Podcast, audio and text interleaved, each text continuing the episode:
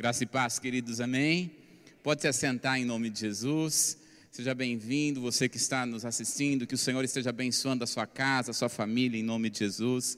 É, muitos irmãos estão na nossa na igreja irmã, comunidade, comunidade de alcance lá de Irati. Que bênção, né? Nós vimos algumas fotos dos irmãos que estão lá.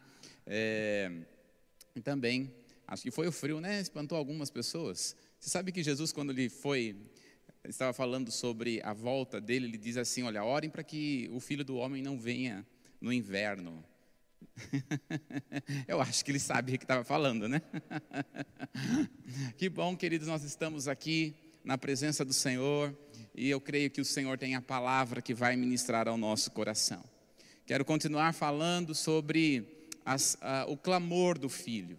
Jesus, quando estava na cruz do Calvário, ele vai falar sobre sete palavras. E o Senhor tem colocado meu coração para ministrar cada vez que subo aqui, falar sobre cada uma dessas palavras.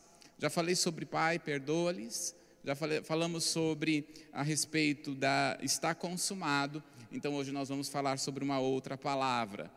Então só para nós sintetizarmos e nos envolvermos aqui com a palavra, Mateus no capítulo número 27, no verso 45, diz a palavra: Ao meio-dia desceu sobre toda a terra uma escuridão que durou três horas. Né?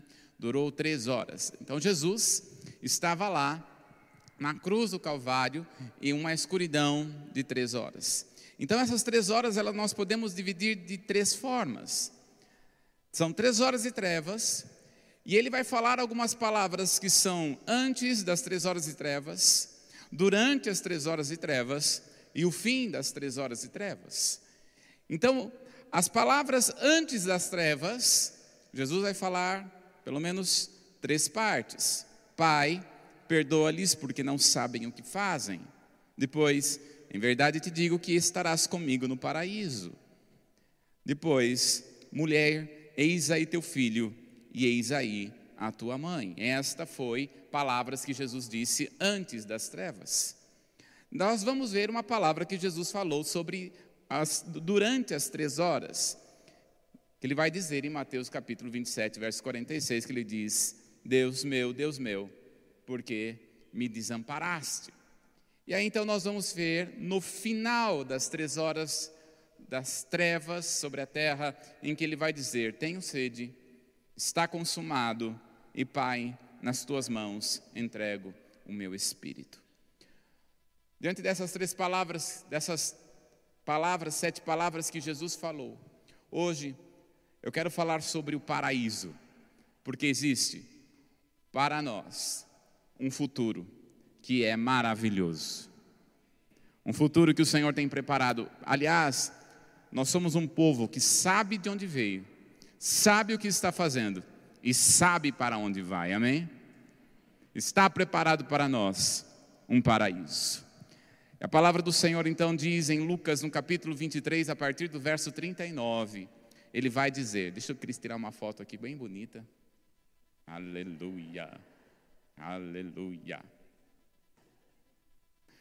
Mateus capítulo 23, verso 39, ele diz assim: e um dos malfeitores que estavam pendurados blasfemava dele, dizendo: Se tu és o Cristo, salva a ti mesmo e a nós. Respondendo, porém, o outro respondia-o, dizendo: Tu nem ainda temes a Deus, estando na mesma condenação? E nós, na verdade, com justiça, porque recebemos o que dos nossos feitos mereciam, mas este nenhum mal fez.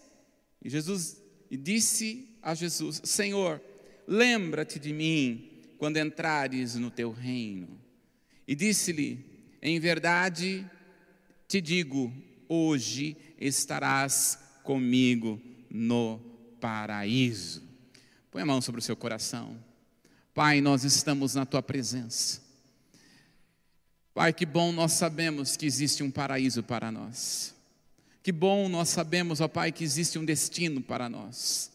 E nessa noite, Deus, eu quero pedir para que o Senhor venha desvendar os nossos olhos, para que não apenas fique uma palavra na nossa mente, mas que esta palavra, Senhor, ela venha produzir em nós transformação interior, transformação em espírito, em alma e corpo, para que possamos, ó Pai, verdadeiramente servir ao Senhor nesta terra com temor, com santidade na tua presença. Oh Deus, em nome de Jesus, peço, Senhor, a tua bênção. Os anjos já estão neste lugar, a unção já está neste lugar. Por isso, Deus, aumenta a tua unção no nosso meio. Move-te, Senhor. A tua palavra fala que quando dois ou três estiverem em teu nome, ali o Senhor está. Pai, nós estamos com várias e várias pessoas aqui, Senhor, e eu creio que o Senhor está no nosso meio. Então, Deus, conforme a tua palavra for ministrada. Eu peço para que o Senhor venha trazer cura. Eu peço para que o Senhor venha trazer restauração. Eu peço para que o Senhor venha trazer libertação. Em nome de Jesus, nós declaramos a nossa mente cativa ao teu trono e toda ação do inferno ou do maligno que vem tentar impedir a tua palavra, nós declaramos está quebrado em nome do Senhor Jesus. Está repreendido em nome do Senhor Jesus. A bênção do Senhor que enriquece e não acrescentadores está no nosso meio, em nome de Jesus. E quem crê, diga amém, bem forte. Glória a Deus. Quando nós olhamos para esse texto, queridos, ele traz para nós uma profundidade muito grande, né? uma palavra muito grande. Jesus, ele está na cruz do Calvário, e ainda assim na cruz, ele vem nos ensinando. Quando nós estamos falando aqui, se possível for, volta comigo aí no versículo de número 42. Ele vai dizer assim: E disse-lhe, e disse a Jesus: Senhor, lembra-te de mim quando entrares no teu reino. Lembra-te de mim. Várias, vários textos da palavra vai dizer para nós, para que nós, que Deus tem um memorial. Deus, queridos, Deus não se esquece de nada, amém? A única coisa que Ele vai se esquecer, e se esqueceu, é do seu e do meu pecado, porque Jesus já levou na cruz o Calvário. Então, se Deus não se lembra nem do pecado do seu e do meu pecado, quanto mais você. Então, para de pensar nisso, amém? Agora, quando ele está falando a respeito de lembrar, lembra-te de mim, é porque Deus jamais se esquece. Ele não está falando que Deus se esquece. Ele está falando que Deus, ele está sempre se lembrando. Essa semana eu vou contar para vocês uma história real, né? uma história real que aconteceu essa semana. Uma, uma amada irmã ligou para mim. É, a verdade, eu liguei para ela, né? Porque ela mandou um recado no, no WhatsApp dizendo que um parente dela havia sido morto. E ela viu a situação acontecer, né? Ela estava na casa dela, ela é filha dela. Pode mudar o slide lá, é uma história real, querido, por favor? Isso. Ela estava na casa dela, ela é filha dela, estava na casa e tocou o telefone. A cunhada dela dizendo: Olha, o meu marido está morrendo. Né? Ele já tinha feito várias operações, estava com câncer. Olha, o marido está morrendo. E aí ela saiu com a filha correndo até a casa dessa cunhada, que era bem próximo da casa dela. E ao chegar ali, ela a filha tentou fazer todas as massagens para oxigenar e enquanto isso ela estava ligando para o help, pedindo para que o help viesse mais rápido possível. E aí naquele momento ela disse que foi dando assim como que um suspiro e aí então foi se acabando o corpo. Eu até mesmo a pele do corpo foi, foi é, ficando de outra cor e os olhos já não já não tinha mais vida. Ela diz: olha, isso foi uma coisa muito forte. É, a morte realmente é um trauma, queridos. E quando nos deparamos com a morte, é algo que Muita gente não gosta. Talvez eu esteja falando sobre morte aqui, alguns falando assim, acho que eu vou até mudar aqui quem está online. Acho que vou mudar de, de, canal aqui, mudar de culto. Né? Não muda não, tá? Fica aqui. e os que estão aqui não podem sair, né? Está ventando lá fora, então fica aqui mesmo.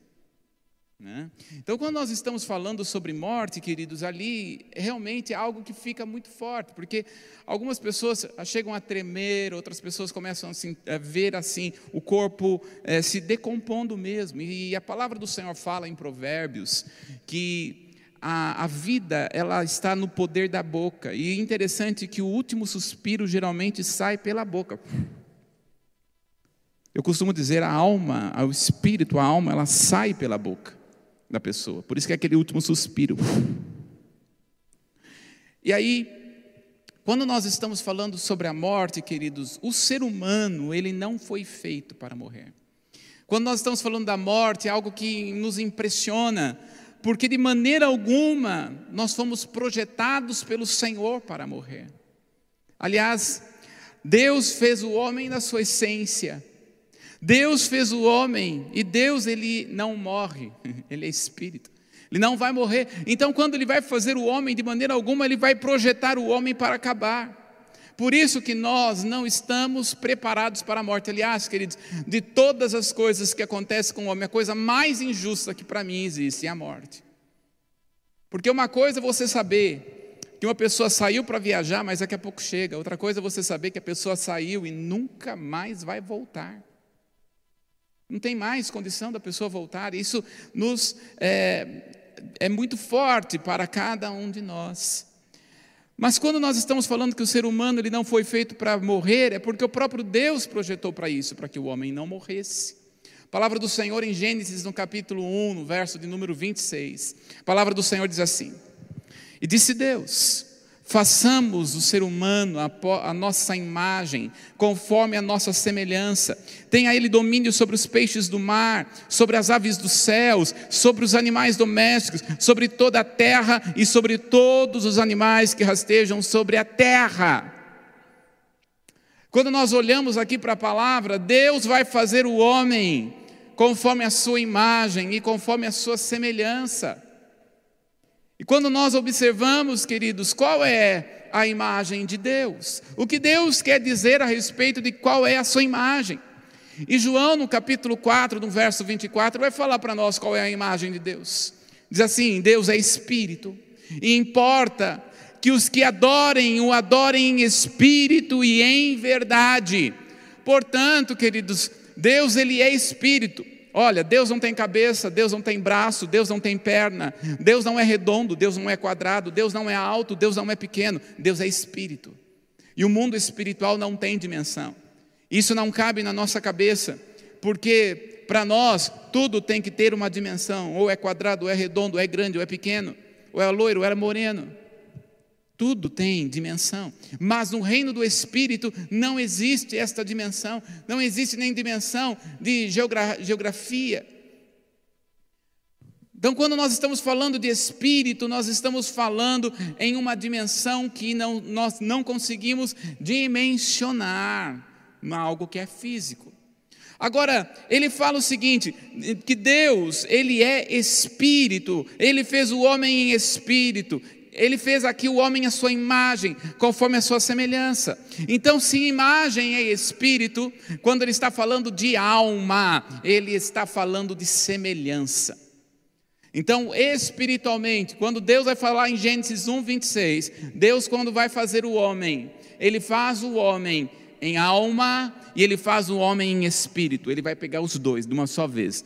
Gênesis 1, 26, Deus faz o homem em espírito, Deus faz o homem em alma. Por que semelhança é alma? Né? Semelhança, quando nós estamos falando de semelhança, nós estamos falando de alma. Deus tem alma?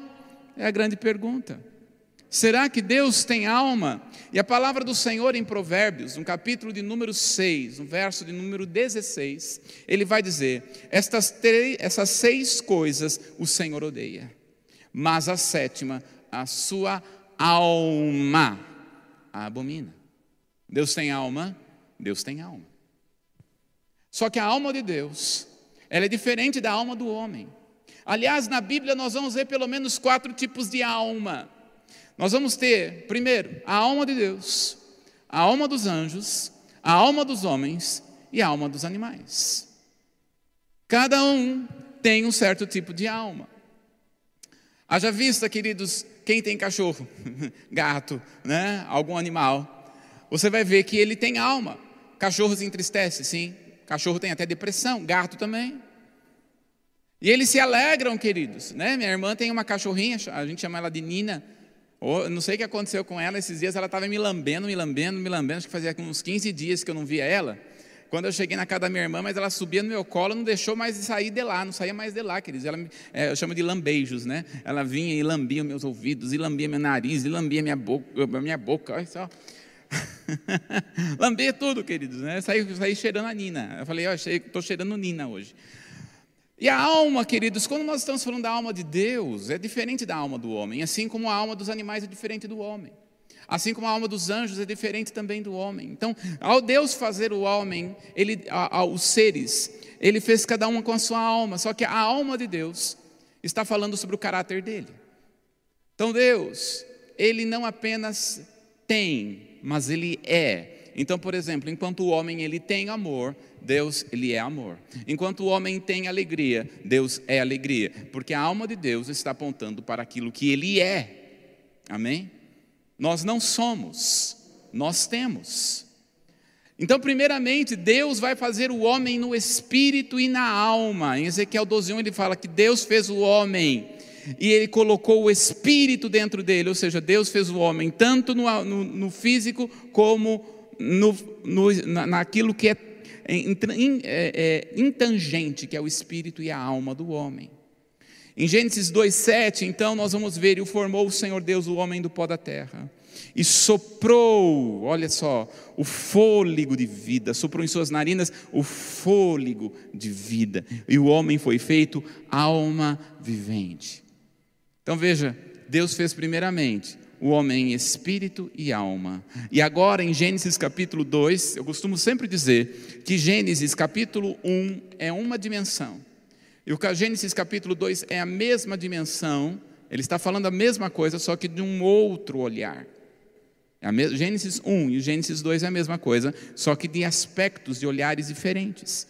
Quando então ele vai fazer o homem, formou Deus o homem, o pó da terra, ele vai agora fazer o corpo, e soprou o fôlego de vida, e ao soprar o fôlego de vida, ele está colocando aqui a palavra fôlego, vida, ele está, é ruach no hebraico, significa o espírito. Ele sopra o espírito e a alma do homem, e o homem começa então a ter vida.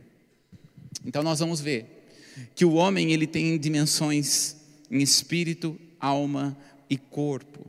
Palavra do Senhor em, em 1 Tessalonicenses, capítulo 5, no verso de número 23 diz: E o mesmo Deus de paz vos santifique em vosso espírito, alma e corpo. Está vendo? Paulo foi exatamente na dimensão daquilo que Deus fez. Deus fez primeiro o homem no espírito, na alma e depois no corpo sejam plenamente conservados, irrepreensíveis para a vinda do nosso Senhor Jesus Cristo. Então, quando nós olhamos aqui, Deus fez o homem em três dimensões: espírito, alma e corpo. Então, quando nós estamos falando do homem viver, nós estamos falando que nós temos essas dimensões: espírito, alma e corpo, queridos.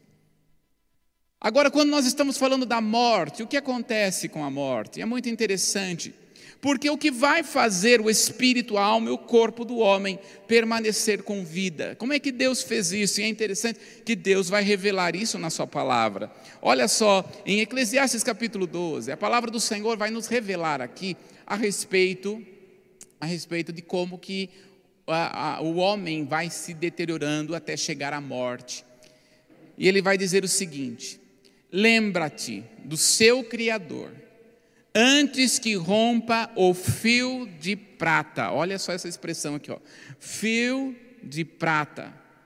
E se despedace o copo de ouro, que representa o Espírito. E se quebre o cântaro, a alma, preste atenção bem aí essa expressão, a cântaro, que representa a alma, junto à fonte. E se desfaça a roda, a roda é o lugar onde se tem movimento que é o corpo junto ao poço. Ele está falando de um poço onde antigamente se descia até a, a, a com um cântaro, descia-se com uma, com uma manivela, pegava a água que estava no poço e trazia. Ele está simbolizando isso daqui a vida do homem.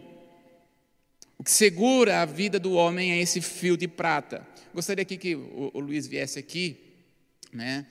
O Luiz, é, pode vir também aqui, irmão? Preciso vir aqui. Vem cá, Cris, fazendo um favor. Né? Só para nós entendermos aqui, representar, fica aqui. Nós representarmos aqui o que é a morte que a palavra do Senhor está nos explicando. Nós temos aqui, pode pegar cada um uma parte do. Pode pegar. Isso. Isso. Pode ficar bem perto, aí tá bom. Ó. Pode, pode puxar um pouquinho mais para o seu lado, Luiz. Não, aí, fica. Puxa um pouquinho mais. Veja só. Não, se, volta um pouquinho, diminui. Isso, diminui. Enrola. Isso, enrola um pouquinho. É, Entenda-se um pouquinho aqui comigo, queridos, que nós somos espírito, alma e corpo. Amém? Espírito, alma e corpo. Como é que faz para que o espírito não vá para um lugar, a alma vá para outro e o corpo vá para outro? É aí que a Eclesiastes vai trazer para nós esta revelação. É chamado esse fio de prata. Quando Deus vai fazer o homem, ele faz o espírito e a alma juntos. Gênesis 1, 26. Façamos o homem conforme a nossa imagem, espírito, e conforme a nossa semelhança, alma. Semelhança está apontando para caráter, e caráter está na alma do homem. Só depois que ele vai fazer do pó da terra o corpo. Quando Deus faz o homem, e não faz o homem para morrer. Faz o homem para ser conforme a sua imagem, conforme a sua semelhança, para sempre iríamos viver, queridos. E melhor, né? Sem se envelhecer, sem cair nada, tudo certinho no seu devido lugar. E aí, queridos, quando nós olhamos aqui, o homem ele vai comer o fruto do conhecimento do bem e do mal. E é, entender, é importante você entender que quando a palavra do Senhor fala de fruto de conhecimento do bem e do mal, esse conhecimento não é o fato de você saber aquilo que é bom e saber aquilo que é mal. Porque o homem já, tinha, já sabia disso. O próprio Deus chegou para ele e disse assim: Não coma daquele fruto, porque certamente no dia em que você morrer, você vai morrer. Então ele já sabia o que era bem e o que era mal. Então o que é este bem? Na verdade, este bem é o prazer do mal, que o homem não conhecia, é o prazer do pecado. Porque o pecado traz prazer para nós ainda que momentâneo, o pecado vai trazer prazer. Então, quando o homem come do fruto do prazer do mal, para que possamos entender aqui, vem então é instalado a morte. E o homem começa então a ter a primeira morte. Morte não é deixar de existir, morte é separação. Vou repetir: morte não é deixar de existir, morte é separação. E naquele momento, em que o homem pecou, queridos, houve então uma separação. Agora presta atenção.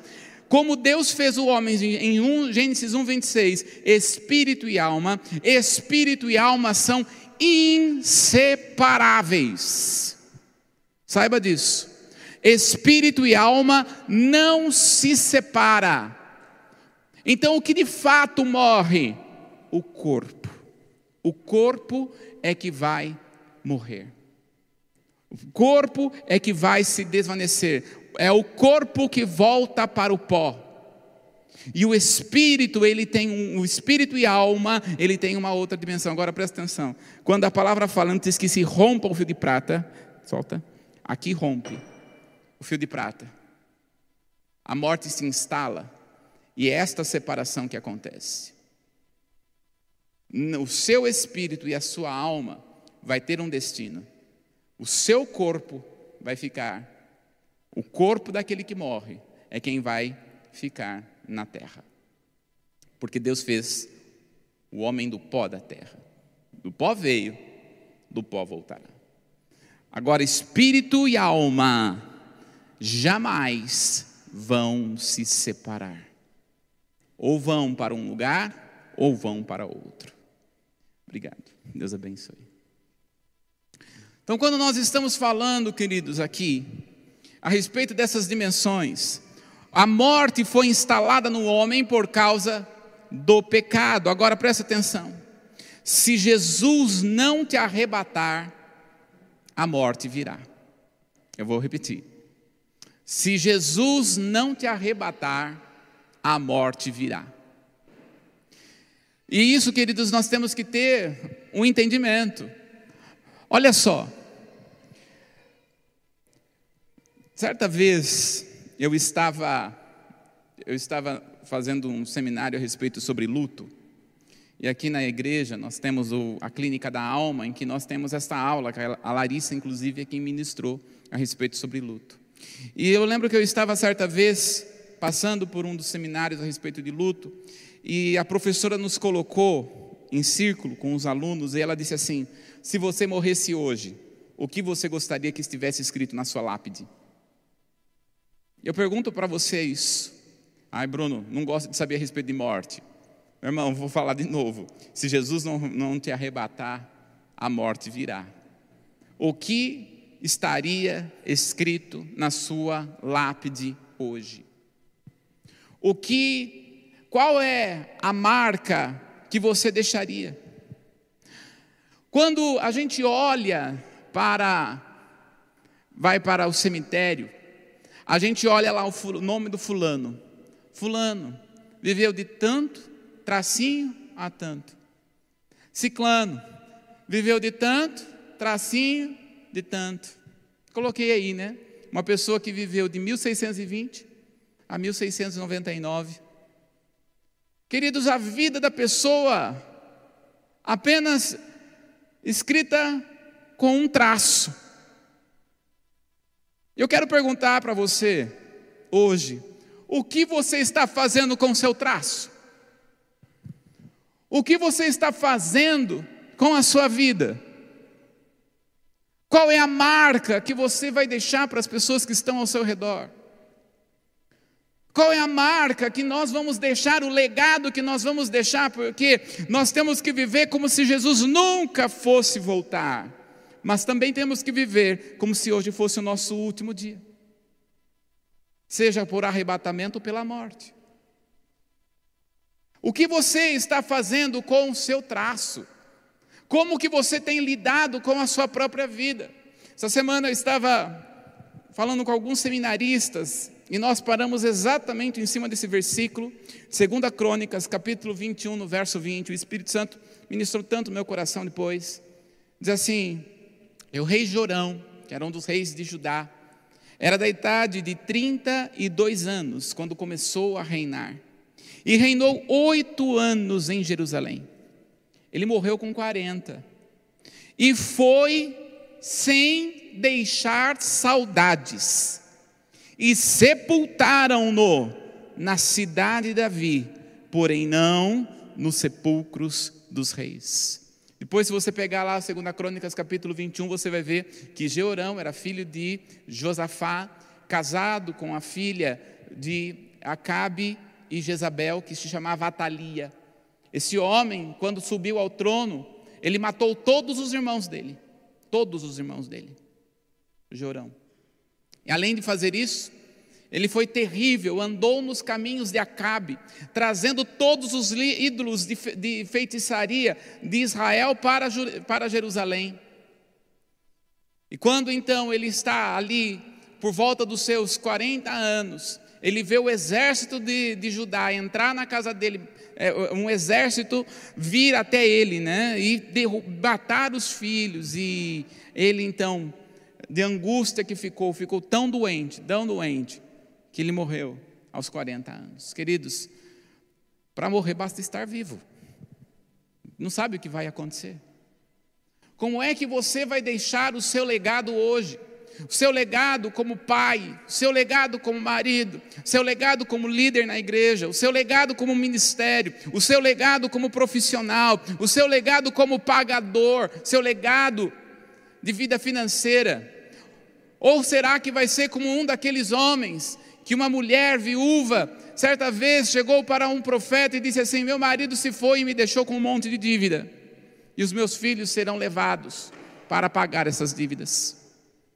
Queridos, quando nós olhamos aqui, nós temos que entender que Deus é quem nos deu vida, e Ele quer trazer vida e vida em abundância. Como é que o Senhor te deu, mas como é que você tem administrado a sua vida? Qual é o legado que você tem estabelecido na sua vida? Quando nós olhamos para a palavra, para a palavra, em Isaías, no capítulo de número 38, no verso de número 1, diz aqui: Naqueles dias Ezequias adoeceu de uma enfermidade mortal, e veio a ele o profeta Isaías, filho de Amós. E lhe disse: Assim diz o Senhor: põe em ordem a tua casa, porque morrerás e não viverás. Põe em ordem a tua casa. Você vai esperar uma profecia dessa para colocar sua casa em ordem? Você vai esperar alguém falar para você para você colocar sua casa em ordem, queridos? Porque ou Jesus nos leva através do arrebatamento, ou Jesus nos leva através da morte. A situação é como é que você tem lidado com a sua vida, como eu tenho lidado com a minha vida, qual é o legado que nós vamos deixar. E não pense que todo mundo que morre virá santo. Então, queridos, nós precisamos entender como que você tem lidado com a sua vida. Como que você tem lidado com o seu esposo? Você vai chegar diante do Senhor, seja no arrebatamento ou, ou depois da morte, vai chegar diante do Senhor vai fazer o quê? Eu te dei um esposo, eu te dei uma esposa, eu te dei filhos, como é que você tem lidado com eles? Põe em ordem a tua casa. Põe em ordem a sua vida. Meu cunhado, ele tem uma frase, quando a gente começa a conversar, né, o Luiz que estava aqui, ele tem uma frase que ele diz assim, ó, ninguém sabe como é o outro lado. Coloquei essa frase aí porque é muito marcante. Ninguém sabe como é do outro lado, né? Eu falo assim, sabe. sabe quem vem falar para nós como é do outro lado? Jesus. Porque só pode vir falar o que, tem, o que está, como é o outro lado, ser daquele que veio do outro lado para falar para nós. Em João, no capítulo 3, no verso 13, a palavra do Senhor vai dizer o seguinte: Ora, ninguém subiu ao céu, a não ser aquele que de lá desceu, filho do homem. Só, só pode ele falar como é do outro lado, porque ele veio do outro lado. Olha em João 16, 28. Ele vai dizer: Vim do Pai e entrei no mundo, mas agora deixo o mundo e vou para o Pai. Então ele veio do outro lado, queridos, mais interessante que apesar de Jesus vir do outro lado, ele não falou muito sobre como é o outro lado. Mas ele falou que existe outro lado. Portanto, por causa de Jesus é que nós sabemos que existe céu e inferno. Portanto, por causa de Jesus, é sabemos e temos a certeza e a convicção que existe um outro lado, que é real, que é verdadeiro e que nós temos que entender que depende de como nós estamos vivendo aqui e se nós temos Jesus ou não. Se nós vamos para o céu ou se nós vamos para o inferno. Olha o que Jesus falou a respeito disso. Mateus no capítulo 7, a partir do verso de número 13, ele diz: Entre pela porta estreita, porque larga é a porta e espaçoso é o caminho que conduz para a perdição. E são muitos, olha só, e são muitos os que entram por ela. Então ele vai dizer sobre duas portas. A primeira porta é larga, espaçosa, e ele vai dizer que muitos entram por elas. Agora, ele vai falar sobre uma outra porta. Ele vai dizer: estreita é a porta, e apertado é o caminho, que conduz para a vida, e são poucos os que entram por ela. Duas portas: céu e inferno. Duas portas, dois caminhos. E aí, queridos, quando nós olhamos para essas duas portas, ele vai dizer: olha, a porta, existe uma porta que é espaçosa, que é larga, que ali vai entrar a lascívia, nessa porta entra a lascívia, nessa porta entra o adultério, nessa porta entra a idolatria, nessa porta entra a mentira, nessa porta entra a, a fofoca, nessa porta entra o orgulho, nessa porta entra a destruição de famílias. Nessa porta. Mas na outra porta só vai entrar a verdade, na outra porta só vai entrar a lealdade, o amor, a paz, a alegria. Nesta porta é uma porta estreita. E nós estamos todos os dias diante de nós.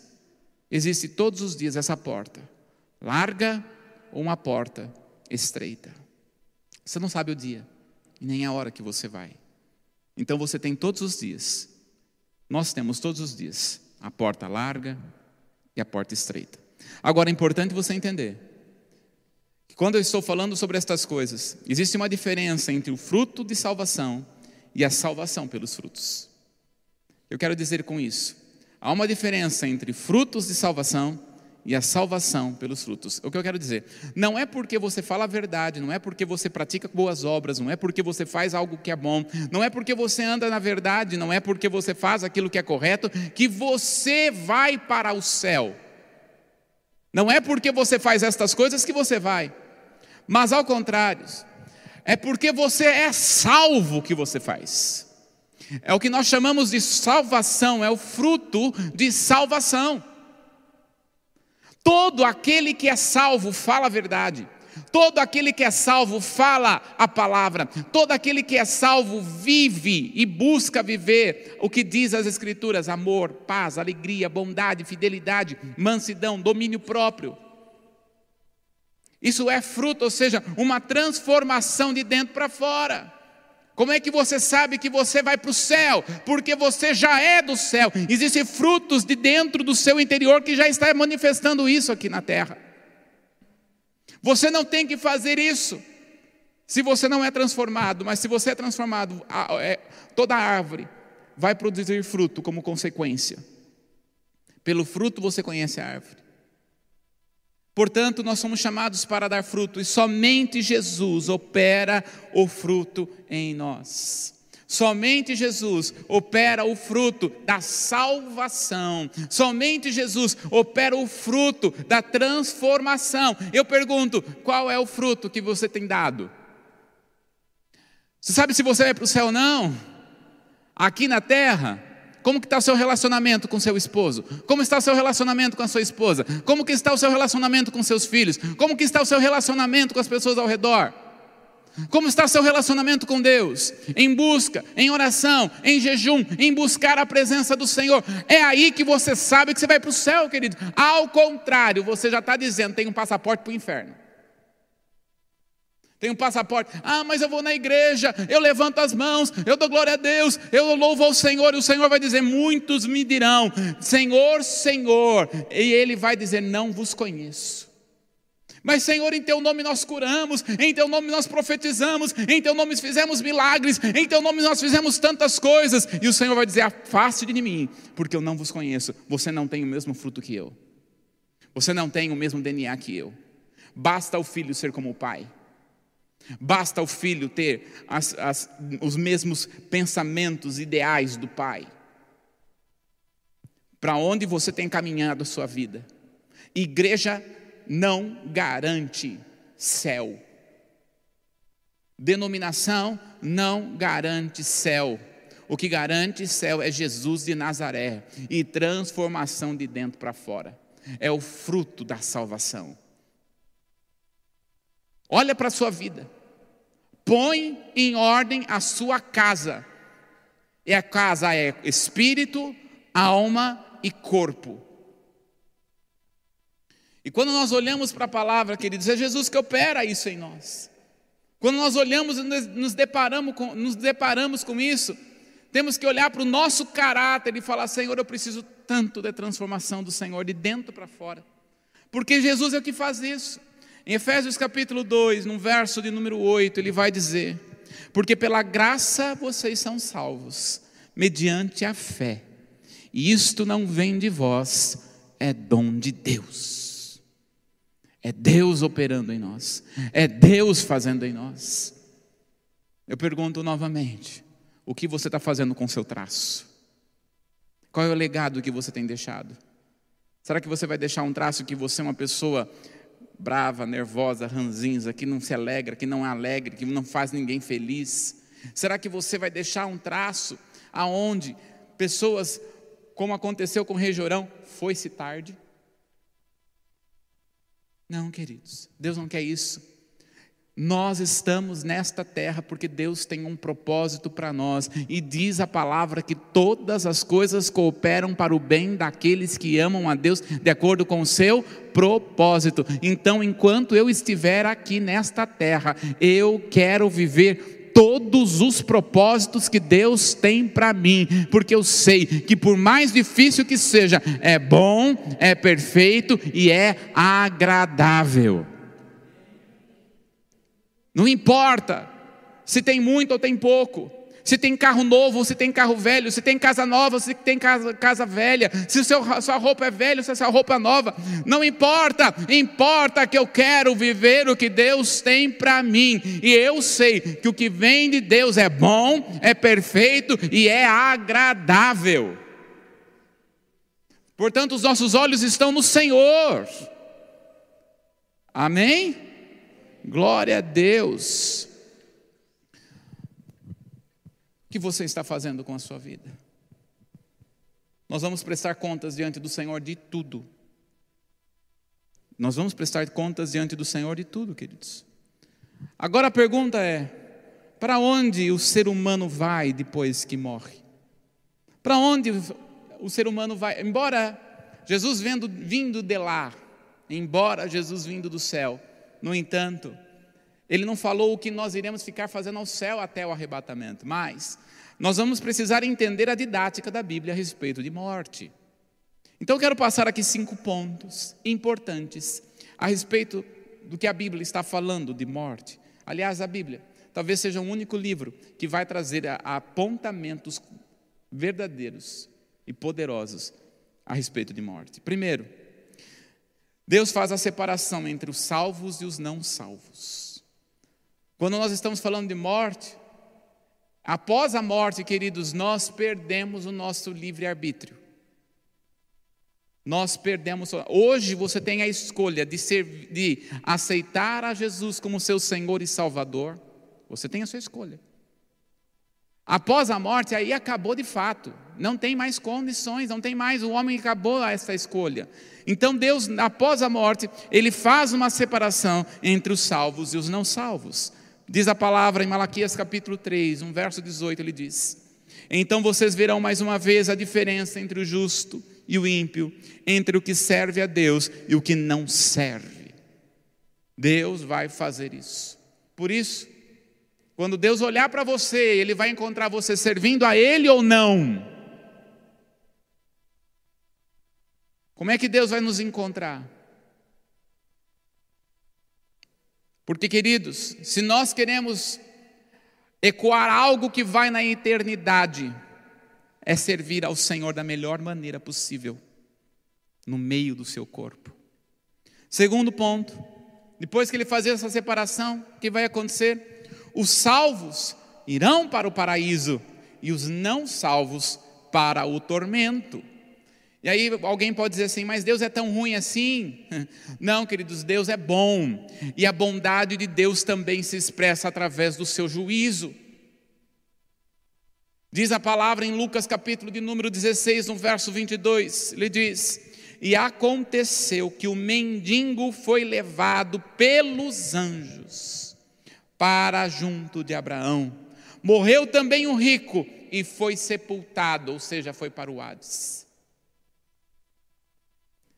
Após a morte, não, ele faz aqui esta separação, e olha só: aquele que é justo, que serve ao Senhor, quem leva? Os anjos. vai levar. Né?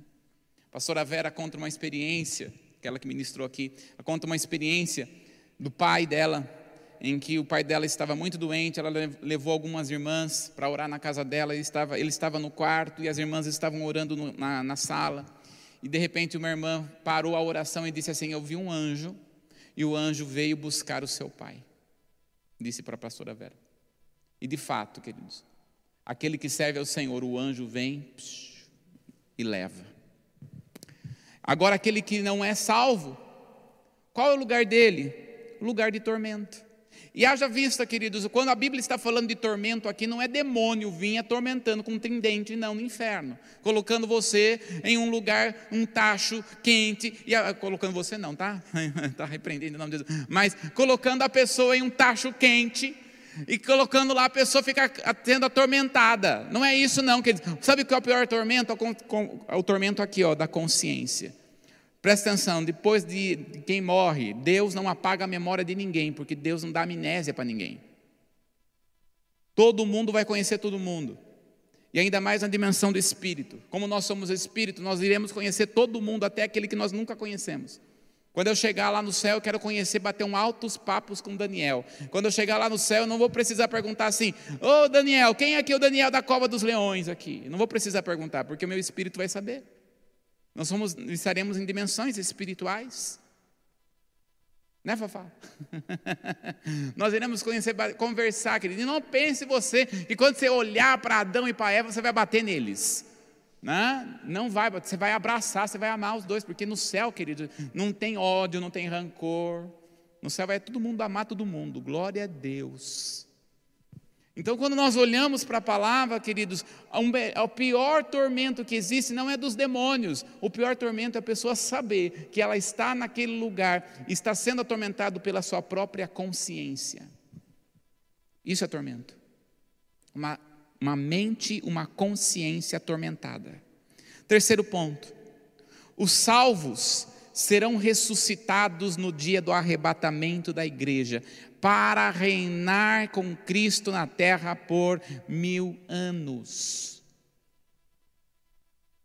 Nós vamos estar, né? A pessoa quando morre, ela vai estar no paraíso, né? Eu estou falando sobre isso, queridos, mas eu tenho uma convicção de algo que ninguém aqui vai morrer, porque todos nós seremos arrebatados. Agora eu tenho que estar pronto, porque a, a, a voz da como é, a voz como de trombeta é espiritual. Se eu não ouço a voz do Senhor hoje, não vou ouvir amanhã a voz do Senhor dizendo sobe. Amém?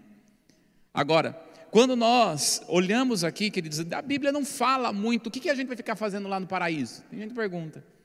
Jesus não quis contar para nós. Depois eu vou perguntar para ele porque ele não quis contar, né? Única coisinha que tem em Isaías quando ele diz o seguinte: andarão e não se cansarão, correrão e não se fadigarão. Então, esse negócio que você lá no céu é que vai descansar, esquece, porque no céu não vai descansar. Você não vai nem ter cansaço lá no céu. Você vai a trabalhar, queridos, trabalhar na vinha do Senhor, não sei de que jeito nem de que forma, mas lá no céu não vai dormir. Então descansa. Aqui na terra foi o lugar que Deus estabeleceu para você descansar, amém? E ó, a gente às vezes termina o culto mais cedo e é para terminar assim, né? Estamos buscando terminar o culto mais cedo, porque é para você dormir. Você sabia que depois que você dorme, depois das 11, a mente ela fica como se alguém, é, como se você tivesse fumado um cigarro, ou parece que quatro cigarros. Sabia disso? Se você ficar 16 horas acordado, é como se você tivesse tomado três porre de álcool. 16 horas acordado. Você vê aqui motoristas andando aí, andando sem dormir, você vai ver as maiores tragédias que acontecem. Bebeu? Não, não dormiu. É a mesma coisa. A mente entende isso. Então descansa, queridos. Deus fez a você estar aqui na terra para você descansar. Tendo uma máquina, não. Até máquina não tem que parar. Amém? Então pare de se cobrar, de ficar, ter que ficar trabalhando, trabalhando, trabalhando. Não, você tem que se divertir, tem que ter, viajar, tem que estar passando um tempo com a sua família em descanso. Amém? Acho que é Deus está falando aqui. Para viajar. Aleluia. Veja, queridos, como a gente não sabe o que a Bíblia vai dizer, não sabe o que vai fazer lá no paraíso, Deus não quis contar muito, mas Ele vai dizer aqui: depois disso acontecerá que aqueles que morreram, eles vão ressuscitar. E vai ressuscitar para reinar com Jesus por mil anos. Apocalipse capítulo 20, no verso 6 diz: Bem-aventurado e santo, aquele que tem a parte da primeira ressurreição. Sobre estes a segunda morte não tem poder, pelo contrário, serão sacerdotes de Deus e de Cristo, e reinarão com ele os mil anos. Aleluia! Você foi chamado para reinar com o Senhor. E vai reinar na onde? Aqui na terra, queridos. Agora presta atenção: o reinar com o Senhor não é como aquele mandatário, vai aqui, vem ali, vai aqui, vai ali. Não, Jesus deixou bem claro como que é o reino dele. Aquele que servir. Este é o maior no reino. Nós somos chamados no mil anos aqui na terra para servir. O que, que você e eu nós vamos fazer aqui na terra? Servir. O que, que você e eu nós vamos fazer aqui no, no, milênio, queridos? Né? Até levantei essa bola no meio dos professores do lado do IFC, eles falaram, ah, acho que não, Bruno, acho que não. Mas para mim, irmão, ó, sabe o que a gente vai fazer nos mil anos aqui? A gente vai evangelizar. Porque Isaías capítulo 66, ele vai dizer que ele então vai mandar com que os seus, com que aqueles que estão reinando comece a trabalhar e evangelizar e levar a palavra em toda a terra em toda a terra. O milênio, queridos, é para o povo de Israel reconhecer Jesus como seu Senhor e Salvador. E quem vai fazer isso? Você e eu. É que nós vamos estar fazendo isso lá no milênio. Vamos levar quando há muita. Irmão, o ministério que Deus tem para você e para mim agora é só treinamento. Amém? Porque o ministério que Deus tem para nós como ápice vai ser no milênio. Então, quando alguém chega para você e fala assim: Olha, você vai viajar para todo mundo, irmão, se não foi agora, pode ter certeza, no milênio vai. Porque o Senhor fala que Ele vai espalhar, nos espalhar sobre todas as nações. E então Jesus vai dizer em Mateus capítulo 24: E este evangelho do reino, porque é Jesus que está reinando nesta terra, este evangelho do reino será pregado em todo mundo, e então virá o fim. Esse tempo, queridos, não vai ser, não é para agora. Esse tempo é para o milênio. Amém? Agora, o quarto ponto: os salvos, os não salvos serão condenados para sempre. Apocalipse capítulo 20, no verso de número 15. Olha só como Deus veio fazer a separação.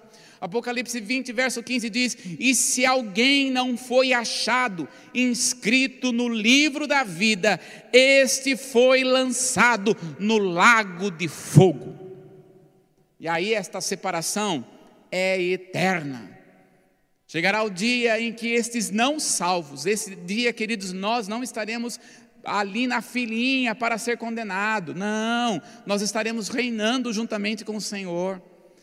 Esse daqui é o momento do grande trono branco, e naquele momento ele diz a palavra, ele vai abrir o livro. Aqui João fala de livro, mas sei lá, pode ser um notebook, um tablet, um, sei lá, que Jesus vai fazer no tempo lá, né?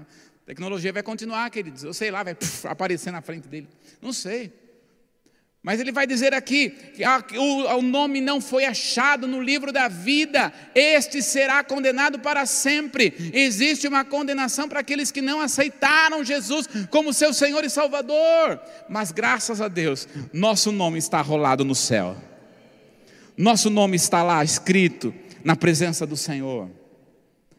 Quinto ponto e último: os salvos estarão morando no novo céu e na nova terra. Esse é o paraíso, queridos. Esse é o paraíso do paraíso. Presta atenção. Quantos aqui creem que vão morar no céu? Não, querido, você não vai morar no céu. Você vai ter uma estadia no céu. Amém? É uma estadia.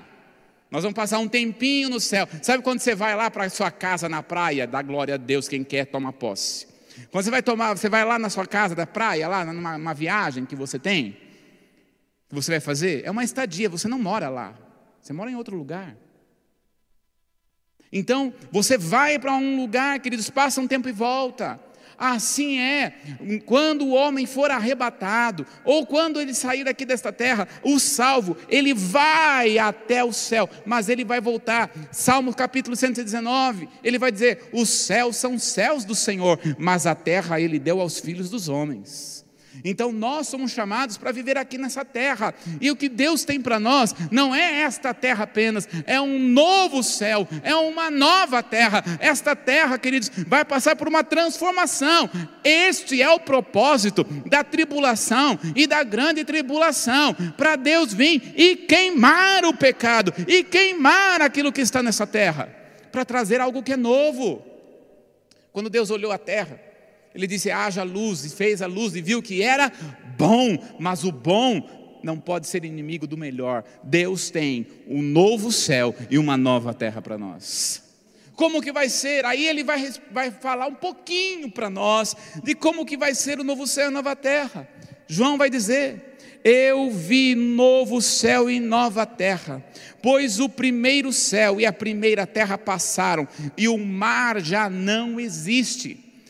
Queridos, uma vez um surfista perguntou assim, chorando: Ai, eu tenho que aproveitar agora o mar, porque depois não vai ter mais mar no novo céu e na nova terra. O mar não existe. Não é isso que a Bíblia está falando. Queridos, o que faz a separação das nações é o mar. O que vai acontecer é que no novo céu e na nova terra, o mar não vai mais separar. Eu não sei como Deus vai fazer, mas parece, queridos, que Ele vai juntar tudo. E se nós pegarmos aqui toda a, toda parte da terra em que ela é, é, toda a terra mesmo, o centro dela vai ser Jerusalém. E diz a palavra que Jesus vai reinar sobre Jerusalém. Que Deus vai reinar na terra de Jerusalém. Aliás, vai ter uma nova Jerusalém. Se pegar toda a Pangeia, o centro da, de toda a terra é, é Israel, é muito interessante. Apocalipse 21, 2 diz: Vi também a cidade santa, a nova Jerusalém. Gostaria de chamar já os irmãos do louvor. A nova Jerusalém, que descia do céu e da parte de Deus, preparada como noiva enfeitada para o seu noivo. Há uma nova cidade, há uma cidade santa, queridos. Nós vamos morar lá. Aleluia. E diz: Então ouvi uma voz que vinha do trono e dizia: Eis o tabernáculo de Deus com os seus seres humanos. Deus habitará com eles, e eles serão seu Deus. E olha só que coisa tremenda. E Deus mesmo estará com eles e será o Deus deles. Glória a Deus. Ou seja, no novo céu e nova terra, o nível de intimidade que teremos com Deus é sobrenatural. Nós teremos uma intimidade profunda com o Senhor que ainda nesta terra nenhum homem chegou a ter. E diz mais, olha aí comigo, no verso 4. Glória a Deus. Apocalipse 21, 4 lhe diz: e lhes enxugará dos olhos toda lágrima, e já não existirá mais morte. Eu vou, vou falar bem alto isso daqui, ó. E já não existirá mais morte. Aleluia. Já não haverá luto, nem pranto, nem dor, porque as primeiras coisas passaram. Queridos, nós não saberemos mais o que significa a palavra saudade. Você não saberá mais o que significa a palavra saudade, porque a morte já não estará mais. Nós estaremos vivos na presença do Senhor. E a morte não tem poder mais. Não existe mais morte separação entre nós, separação entre Deus, não existe mais, acabou aqui. É isso que está nos esperando, é isso que Deus está nos aguardando, aquele querido que você tanto ama, que você tanto gostaria de ver. Eu quero dizer, Sandra, chegará o dia em que você não saberá mais o que é saudade dos teus irmãos. Chegará o dia em que o Senhor limpa de uma vez por todas todo choro e toda lágrima, você e eu, nós não saberemos o que é sofrimento, porque veio do Senhor. Aquilo que Deus projetou em Gênesis estará sendo estabelecido no novo céu e nova terra. E ele diz, verso 5: E aquele que está, estava sentado no trono disse: Eis que faço novas todas as coisas. Levanta para o céu a sua mão e receba esta palavra.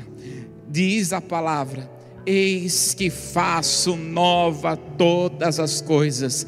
Escreve, pois estas palavras são fiéis e elas são verdadeiras. Elas não caem, elas não serão destruídas. Deus faz novas todas as coisas. Fica de pé em nome do Senhor Jesus e creia nessa palavra, que o Senhor está estabelecendo um novo tempo em nome de Jesus. Se você estava passando por um luto, se você estava passando por um tempo e um período de luto, eu quero dizer para você: Deus tem preparado novas todas as coisas.